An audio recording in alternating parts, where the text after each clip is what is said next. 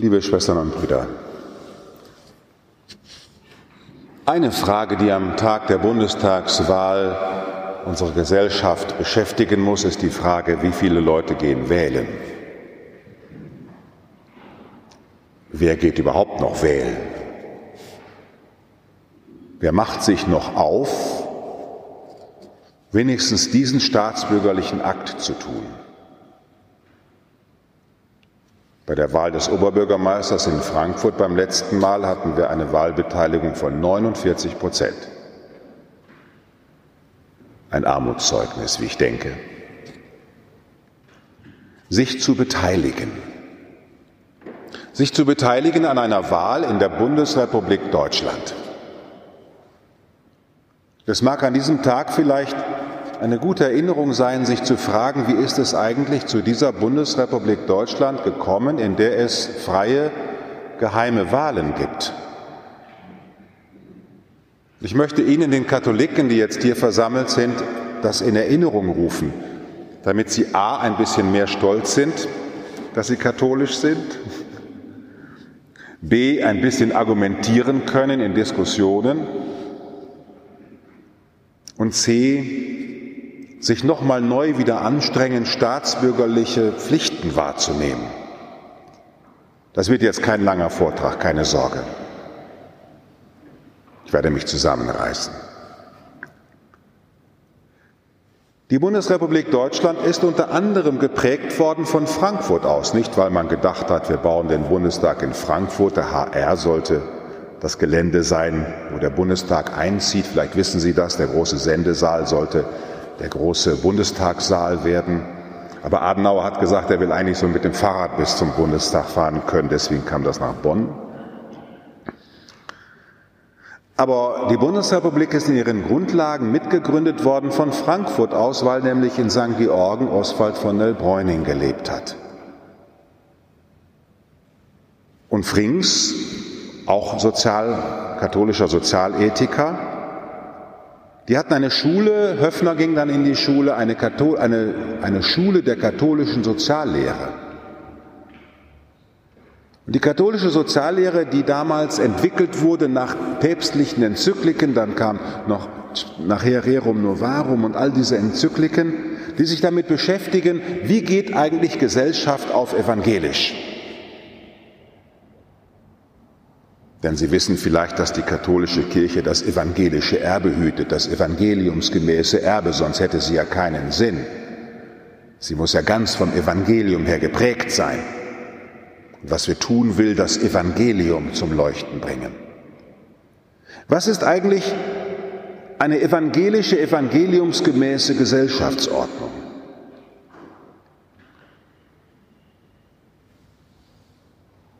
Oswald von Elbräuning und die katholische, mit ihm die katholische Soziallehre entwickelten eine Gesellschaftslehre, die dann in die Texte des Grundgesetzes einfloss. Die Väter des Grundgesetzes und die Mütter, es waren auch einige Mütter dabei, die hatten das eingeatmet. Und sie legten die Grundlage zu einer Verfassung, die vom Evangelium her geprägt sein sollte. Nicht nur der Auftakt, dass wir in Verantwortung vor Gott und den Menschen diese Verfassung schreiben, sondern die Prinzipien unserer Gesellschaft sind von den Prinzipien her der katholischen Soziallehre her geprägt. Ich will jetzt heute nicht krampfhaft Bögen schlagen ins Evangelium und vor allen Dingen in diesen Jakobusbrief, den Martin Luther mal die stroherne Epistel genannt hat, die hätte er am liebsten rausgenommen aus der Bibel, weil da so ganz praktische Sachen drin stehen, so ganz, man muss Werke tun. Ja, man muss auch Werke tun. Das können Sie dann heute Nachmittag selber in der Nachbetrachtung dieser Messfeier tun. Vom Evangelium her gesehen, wie kann Gesellschaft da gegründet sein? Und da kommt zuerst einmal die Glaubensaussage, die wir natürlich nicht in die Verfassung hineinschreiben. Dass Jesus nämlich eine soziale Struktur gegründet hat. Der hat zwölf Apostel um sich gesammelt, diverser geht's nicht. Eine diverse Gesellschaft um sich versammelt, die Kirche versteht sich als Sozialraum diverser Kulturen, die sich immer neu prägen lassen will, nicht von Postkarten und Schriften, sondern von einer Person, Jesus Christus, wahrer Gott und wahrer Mensch. Für Sie auch wichtig, wenn Sie heute hier zusammenkommen, dass Sie das innerlich umschalten. Ich feiere Eucharistie, weil wir sozusagen die Person Jesu Christi in die Mitte rücken und ich will sie auch in meine Mitte rücken. Darum steht hier diese Kirche, die sich versteht als ein Innenraum in Jesus. Hast du schon gesehen, wenn du die Kirchentür aufmachst, wie schön die geschmückt ist? Weil Jesus ist die Tür und er führt uns zum Vater. Wir wollen hier das Innerste der Person Jesu Christi feiern, darum die Gesänge, die Musik. In ihm ist Klang, in ihm ist Licht, in ihm ist Ernährung, in ihm ist Wort. Du hast Worte ewigen Lebens, haben wir gesungen. In der Mitte steht also eine Person und darum ist der Personenbegriff in unsere Verfassung hineingekommen. Dass die Würde des Menschen unantastbar ist, heißt, dass in der Mitte die Person steht und nicht eine Idee. Die Mitte unserer Verfassung ist die Wahrung der Personalität des Menschen. Der darf von Staatswegen weder katholisch noch evangelisch noch atheistisch gemacht werden. Ein Staat muss die menschliche Person mit seiner Freiheit und ihrem ganzen Gewissen schützen. Ein Altenpflegeheim muss gebaut werden um die Pflegebedürftigen herum und nicht um die Excel-Tabellen herum. Ein Krankenhaus muss geführt werden zu Ehren der Patienten und nicht damit da irgendwelche Shareholder dran verdienen. Und eine Marktwirtschaft, ich habe diese beiden Beispiele genannt, weil sie jeden Tag mir neu begegnen, wie alte Menschen darunter leiden, dass sie eigentlich Opfer sind der Profitgier, der Krankenkassen, der Apotheken, der Institutionen und der Organisationen. Wenn man Privatpatient ist, kriegt man vielleicht nach zwei Monaten einen Termin und nicht nach sechs. In der Mitte der Wirtschaft, in der die Zahlen regieren, steht deswegen auch laut unserer Verfassung die menschliche Person, um die herum sich eine soziale Marktwirtschaft zu gründen hat. Die Wirtschaft hat den Personen zu dienen. Und jeder kann mit seiner Kraft, die er hat, wirtschaften gerne, total wie er kann. Aber der Staat hat dafür zu sorgen, dass er von Staatswegen auch zu achten hat auf die Schwachen. Das Solidaritätsprinzip ist das eine Prinzip der katholischen Soziallehre. Das erste habe ich schon genannt, Personalität. Gesellschaft muss sich um die menschliche Person herum, und zwar um jede menschliche Person, egal welcher Farbe und Geld und Herkunft und sonst wie. Ein Geflüchteter ist in unserem Land ebenso wertvoll wie ein Nicht-Geflüchteter, weil er von Gott geschaffen ist, unantastbar.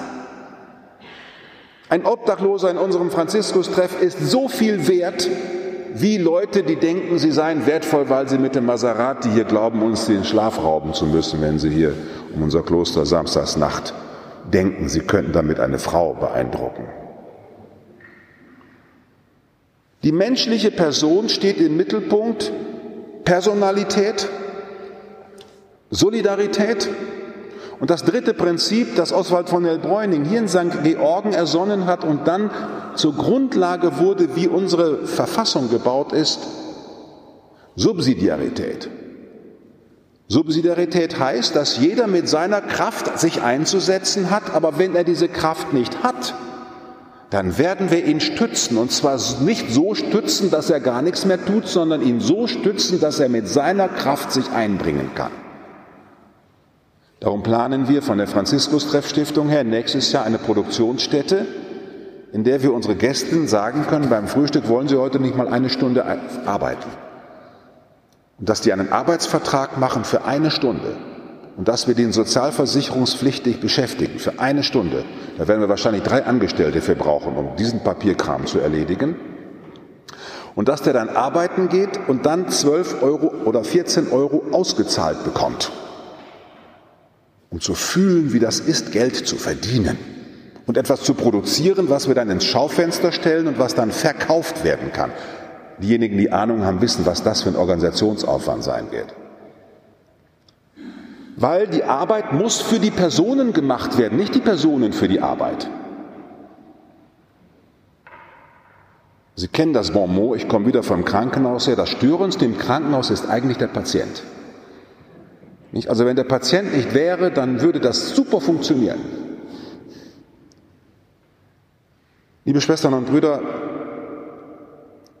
wenn wir heute die Bundestagswahl haben, dann ist das für uns Katholiken ein neuer Aufruf, dass wir uns bewusst werden, wie der Beitrag der Kirche ist zu unserer Gesellschaft. Wir haben in Deutschland keine Slums. Man muss sich das mal vorstellen. Ja, wir haben prekäre Wohnverhältnisse, ist mir schon klar, aber wir wollen, dass geguckt wird.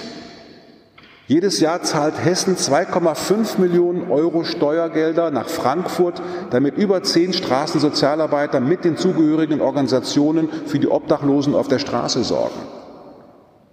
12 Millionen kommen nach Frankfurt, damit 2900 obdachlosen Menschen in Hotels schlafen können und in bereitgestellten Notunterkünften. Es wird alles von ihren Steuern bezahlt. Weil wir in einem Staat leben, der nicht will, dass ein Armer unten, unten, runterfällt. Das kommt vom Evangelium her. Wir sind eine evangeliumsgemäß geprägte Gesellschaft und ich bin mal sehr gespannt, wo wir landen werden, wenn die Diskussionen sich weiter fortsetzen sollten, dass Glaube eigentlich etwas Überflüssiges ist. Und die katholische Kirche kannst du sowieso vergessen. Das ist eigentlich das Schreckliche, was wir gerade medial so mitmachen.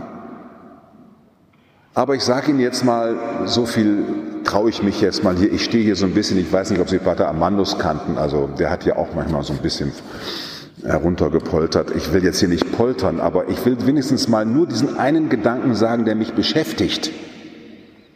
Dass es natürlich interessierte Menschen gibt, die Kirche unwirksam zu machen.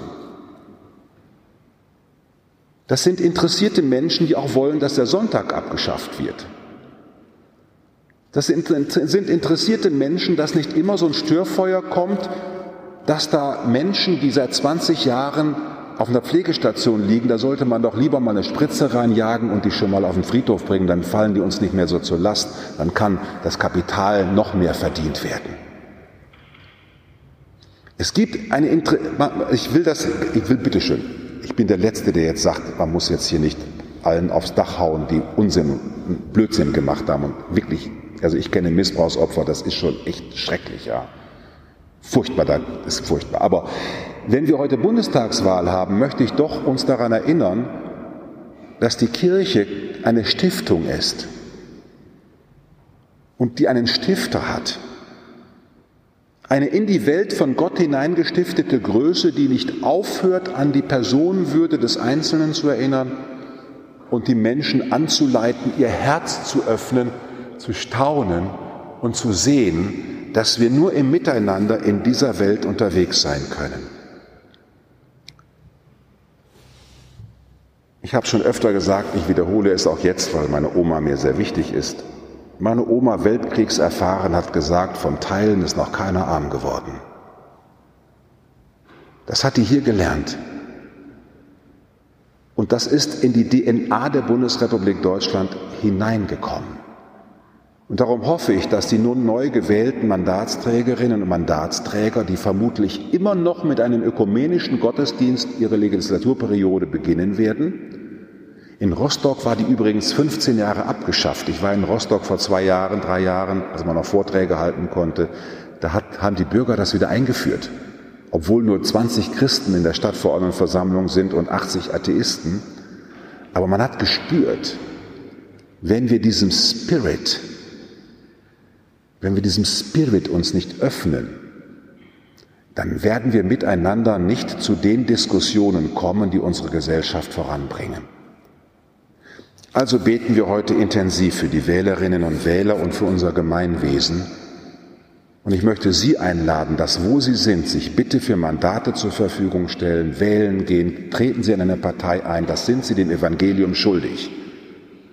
und helfen Sie mit, dass an den Stellen, die wo sie gebraucht werden können, unsere Gesellschaft weiter aufgebaut wird, um die Person herum. Wir dürfen hier im Glaubensraum sagen, um die Person Jesu Christi herum, aber draußen dürfen Sie ruhig sagen, um die einzelnen Personen herum, denen zu Ehren, denen zum Heil wir miteinander als Gesellschaft unterwegs sind. Amen.